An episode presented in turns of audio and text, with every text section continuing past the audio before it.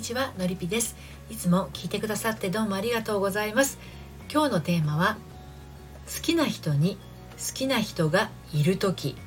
ややこしいですが、はい、好きな人に好きな人がいる時というテーマでお話をしていきたいと思います、えー、私はこのスタンド FM では聞くセラピーを配信したりコラムやメルマガでは読むセラピーをお届けしたり恋愛や結婚など心のご相談を個別にお受けしたり30代女性の恋と愛と人生を応援しているものです。はい。究極の片思いですよね。私の好きな人にはすでに好きな人がいるんです。という状態。なんかこう間接的に振られてしまっているような気分になりますけれどね。あの私も彼に片思い。だけど彼も誰かに片思い。ね。気持ちがわかるだけに無理に押すこともできないということで、まあ、これじゃあ告白すらできないとなっているあなたへのメッセージになります。好きな人がいてね気持ちを伝えて振られる人がいます。でも好きな人はいるけれどその人にはもう好きな人がいて自分が入り込む隙がないという場合もあるでしょうね、はい、この相手の好きな人っていうのはいろんなパターンがあります、はい、相手の片思い状態、はい、相手と相手の好きな人が恋人同士な状態。もう付き合ってるって状態ですね。それから相手と相手の好きな人が夫婦関係もう結婚してるってことですよね。まあ、どれも切ない状態ですよねこれね。さあこういう場合ですね自分の気持ちをどう対処したらいいんでしょう。切ない気持ちを抱えたあなたへ今日はたっぷりお伝えしていきますね。はい、今日も3つに分けてお話をしていきますね。1つ目が恋する気持ちに嘘はつけない。2つ目がわざわざ辛い恋に身を投じる理由、え3つ目がそれが癖になりがちなあなたへ。ということで3つに分けてお話をしていきたいと思います。まず1つ目の恋する気持ちに嘘はつけない。これなんですけどねやっと巡り合った大好きな人なのになんだか他に好きな人がいるみたい。どうやら彼女がいるみたい。うー結婚してるみたい。ね告白する前にもはや振られた気分。でもだけどどうしても好き。どうしたらいいの？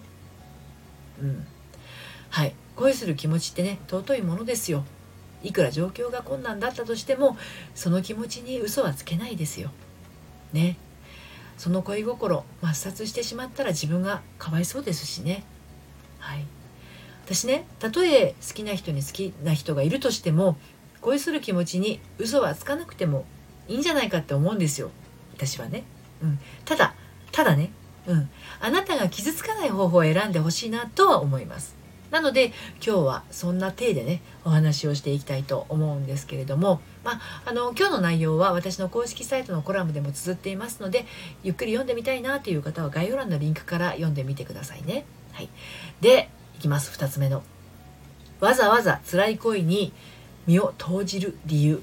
ですけれどもね、はい、ちょっと先ほどの3つのパターンでそれぞれお話ししていきたいと思うんですけれど1つ目。なんだか他に好きな人がいるみたい。これは相手の片思い状態のことですけれども、はい、あの彼がねフリーな状況で彼が一方的に片思いをしている人がいるっていう場合は告白してみるっていうのもありかなとは思います。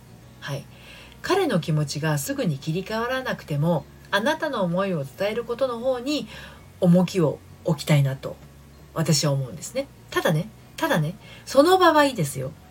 あの、お付き合いしてくださいではなくて、あくまで自分の気持ちを伝えるっていうことに徹してほしいんですよ。うん。それからね、それから、友人関係として会う回数を重ねるっていうこと。はい。片思いの状況ってね、彼も片思いの相手のことを思い描きすぎている場合が多いんでリアルで会っている人との五感の部分でね気持ちの変化が起こるかもしれないんですね。はいあの彼も片思いしてるわけだから妄想が広がりやすいんですね。でもあなたと友人関係としてでも会う回数を重ねることによってこれリアルの世界ですから五感を刺激するわけですよね。うん、だからその部分で変化が起こるかもしれないっていうことなので、あのー、自分の気持ちを伝えるっていう押し付けではなくてねお付き合いしてくれとかではなくだって他の人に気持ちがねまだ言っている状態なのにお付き合いしてくださいって言われてそれは断られると思いますけど自分の気持ちを伝えるっていうことはしてもいいんじゃないかなと思います。ちょっとねあの段取りは必要だと思いますけどね。はい。相手の片思い状態の場合はあのこんな感じで言ったらうまくいく可能性はあります。はい。2つ目。相手と相手の好きな人が恋人同士な状態どうやら彼女がいるみたいという状態ですよね。はいはい。こういう場合。はい。これはちょっとね無理やり入り込むってどうなのっていう感じなんだけれどその2人のですねその恋人同士になっている2人の状況次第っていうところもあるんじゃないかと思うんです。はい。婚約間近とか結婚間近だとね別れる気配もないところに突っ込んでいってもあの道化師になるだけですね。ピエロになるだけですよ。うん、と言ってあの気持ちはね高まるばかりなのだとしたらダメ元でねダメ元もちろん。はい。気持ちだけ伝えてみてください。何の期待もせずに。はい。振られに行くってこと。うん。ねこれねなんで伝えるのかっていうとねあの自分の気持ちを成仏させてあげるためなんですよ。言っちゃえば、うん、じゃないと終わんないんですね。恋心が。良い意味で諦めるための告白とでも言いましょうか。はい。伝え切ったものは終わるんです健全に。うん。はい。あの引きずらないっていうの、うん、で引きずらないってことは新たな本命にあの進めるっていうことなんですよ。はい。でもね万が一実は僕も好きだったんだなんて言ってあの付き合っていた彼女と別れてねあなたになびくなんてこともあるかもしれません。うん。あのただその場合は修羅場も覚悟してくださいはいそしてねそしてもう一個大事なこと。そういう男性の場合は、あの、本当にあなたのことを好きだったっていう場合と、浮気症の場合とあるので、これ見極めも結構大事になってきます。はい。はい。で、三つ目。あの、結婚してるみたいっていうこと。相手と相手の好きな人がもうすでに夫婦関係っていうことですよね。うん。まあこれもね相手の状況がどういうものなのかっていうのが結構鍵にはなると思います。でもいくら相手が離婚を考えている状況だったとしても離婚していなかったら傷つくのはあなたです、はい、なので早急な関係は危険極まりないって覚えておいてください、うん、単純にね結婚していないけど彼女がいるっていう彼よりもあのこじれるとね深い損失が生まれてしまいますからね。そして既婚者でですねうまいこと言ってくる相手は大概大概遊びです。あの傷つくのはあなただけではなくて相手の家族もですから人を傷つけて平気でいる男っていうことになりますからね。はい。つまり思いやりのかけらもない人ですからね。うん。ただね本当に離婚間近で夫婦関係も破綻しているんだったらこれね冷静に見守ってください。あなたに思いやりっていうものがあるのなら離婚してから告白でも遅くないし相手と短絡的な関係にならずとも見守ったり癒したりできる関係を築いていく方が愛される女性になるはずです。はい。ちょっと難しいかもしれないけどね。そうは言っても傷ついた直後の男性はあなたに癒しだけ求めてあなたを癒すっていう存在になれないことも多いんですよね。なのでちょっと気をつけないといけません。はい。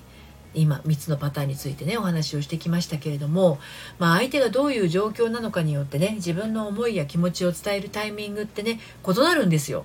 うん、にもかかわらずただやみくもに自分の気持ちを伝えてしまって踏みにじられたりいいように利用されてしまう人がいるとしたらもうそれ本末転倒ですよね。あなたの純粋な気持ちは果てしなくもこれ尊重されるべきなのです。本当に。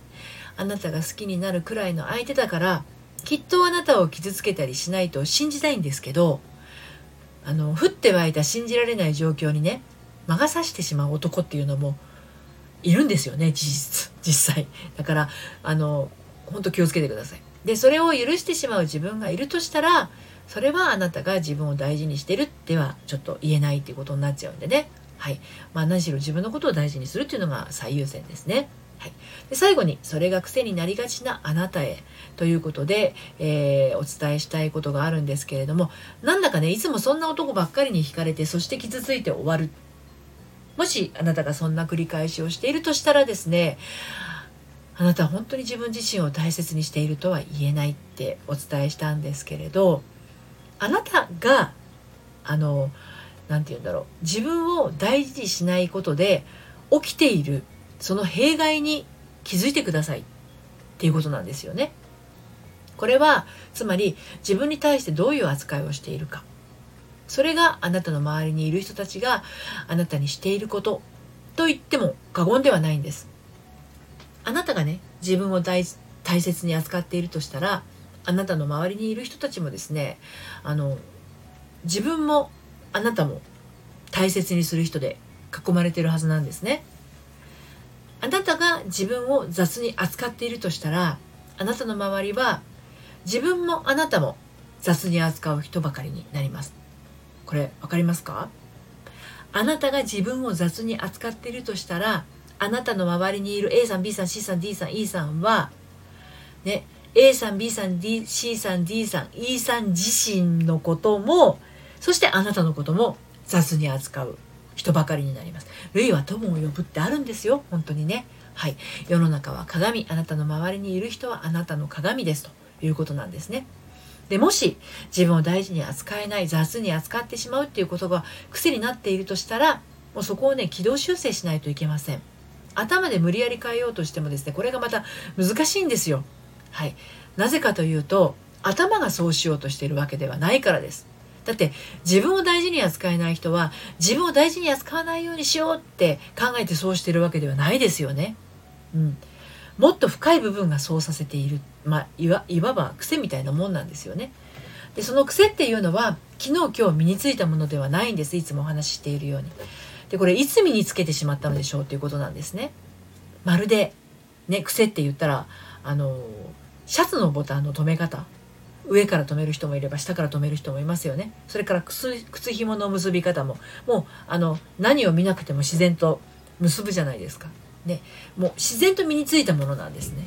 この生きてきた中でね。はい、で癖だからねあの自分じゃ気づけないんですよ。なかなかね。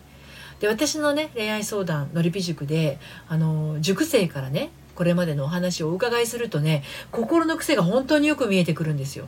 うん、でそうしていろんな質問を私の方からしたりあの物の見方をちょっとずらすことによってあの皆さんハッとされてねそこから自分の内側から気づいて癒しが起こって癖が修復されて本来の自分に帰ってくことができます。あの赤ちゃんって何も一人じゃできないじゃないですか。でもあの身体機能がね成長によってこう発達してきてそして日々のことでいろんなことが癖づいていくわけなんですけれど最初はみんな癖がない状態なんですねでその癖がなかった頃ってくったくなくて誰からも愛されててもう愛されるのが当たり前の状態で赤ちゃんもいるわけなんだけれどもそういう状態に帰っていけるということですね。はい、ということで今日は「好きな人に好きな人がいる時」というテーマの割には深い話をしてきたんですけれど、まあ、要するにね自分の気持ちを開花させてあげることができない状態が苦しいんですよね。気持ちって押し込めていると余計に反発しようとします。でその思いは外に出たがっていますよね。苦しい気持ちを長いこと抱えたままでいると先へ進めないどころか後戻りしようとして切なさが止まらなくなっちゃうんですね。辛い時はお話ししにいらしてください。はい、で私のあのご相談はメールマガジンと LINE 公式アカウントの方から受け付けてますのでこちら概要欄の方をご覧になってみてください。そしてメールマガジンはですね恋愛や結婚の話だけではなくて心を伸びやかに生きていくための秘密もお届けしています。バックナンバーが読めないメルマガなので気になったら登録してみてください。この配信の概要欄からご登録くださいね。今日も最後までお聴きいただいてありがとうございました。それではまた。さようなら。